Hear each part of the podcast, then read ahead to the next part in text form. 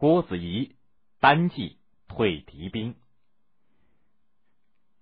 经历安史之乱不久，大唐国力尚未恢复，却又有人发动了叛乱。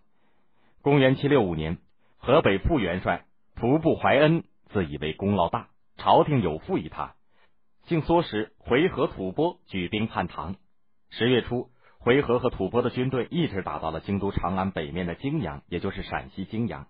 朝廷大为震动，宦官于朝恩甚至劝戴宗再次逃离长安。但是因为两年前吐蕃党项军队曾经进攻长安，戴宗出逃陕州，陕州的治所也就是现在的陕西陕县，所以大臣们激烈的反对戴宗这次再次出逃，朝廷这才考虑抵抗的事情。但是大家都认为打击叛军只有一抗老将郭子仪了。当时郭子仪已经奉命驻守泾阳，他是大唐的名将，关内的副元帅，那个时候已经年近古稀。由于泾阳兵少，他下令部下严加防守，不要出战。这天傍晚的时分，城外的回纥、吐蕃兵马悄悄的退守在城北的原野上。第二天，他们又回到了泾阳城下。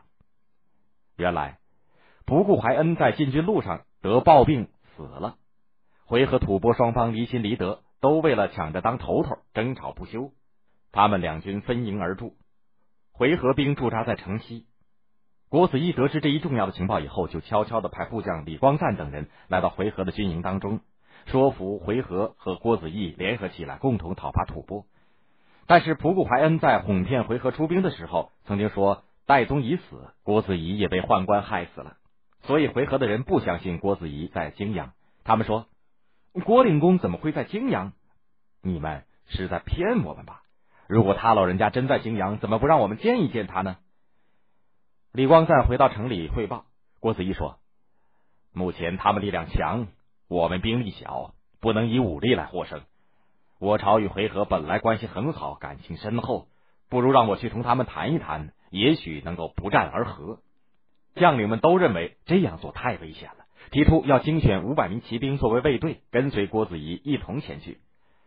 但是郭子仪却摇头说：“我去是以理服人，这样做只能有害。”郭子仪的儿子抓着马缰不放，对郭子仪说：“他们是虎狼，父亲你是大唐元帅，怎能把自己的血肉之躯送到虎狼的口当中去呢？”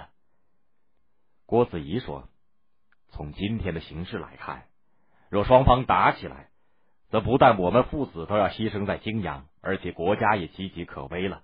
如果我亲自同他们开诚布公的谈一谈，也许能得他们的同意而撤兵，甚至联起手来赶走吐蕃，那就是国家的福分了。说完，郭子仪用马鞭打了一下儿子的手，喊道：“去吧！”就同几名骑兵开城而出了。来到回纥营前，郭子仪命人向回纥军中通报说：“郭令公来了。”回纥兵大惊，他们的大帅名字叫做耀格罗，他拿着弓搭着箭，做出准备发射的样子，立于阵前。郭子仪解下头盔，脱掉战袍，丢掉手中的枪，一个人向回纥军走去。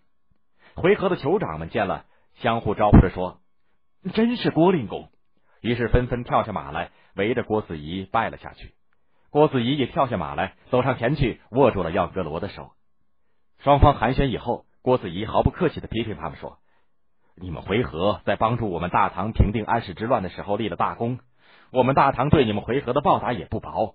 你们为什么要违背盟约，深入我国境内，侵扰我们的地方，抛弃以前的功业，结下新的冤仇呢？背弃恩德而帮助叛臣，为什么如此愚蠢呢？不顾怀恩，背叛大唐君王，抛弃自己的老母亲，这种行为连你们回纥也不能容忍呐！”今天我挺身而来，任凭你们把我抓起来杀掉，但是我的部下不是一定要同你们死战到底的。耀格罗连忙回答说：“不顾怀恩欺骗我们，胡说大唐皇帝已经死了，你郭公也已经不在人世了，因此我们才敢和他们同来。现在既然已经晓得大唐皇帝仍然在长安，你郭公又带领兵马在此地，我们怎么肯同郭公你兵戎相见呢？”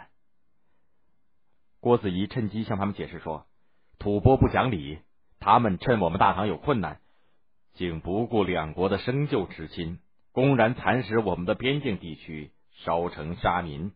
他们抢掠的财物多得无法运载，马牛、猪羊等牲畜长达数百里，漫山遍野。不过，这可是老天爷赏赐给你们的。如果大唐和回纥联合起来击败吐蕃，那么他们所抢的东西就是你们的了。